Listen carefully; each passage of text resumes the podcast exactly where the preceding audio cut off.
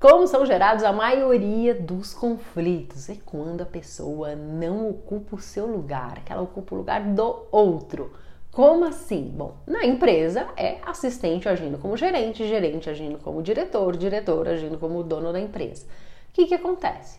Muitos conflitos, insegurança dos funcionários. E na família?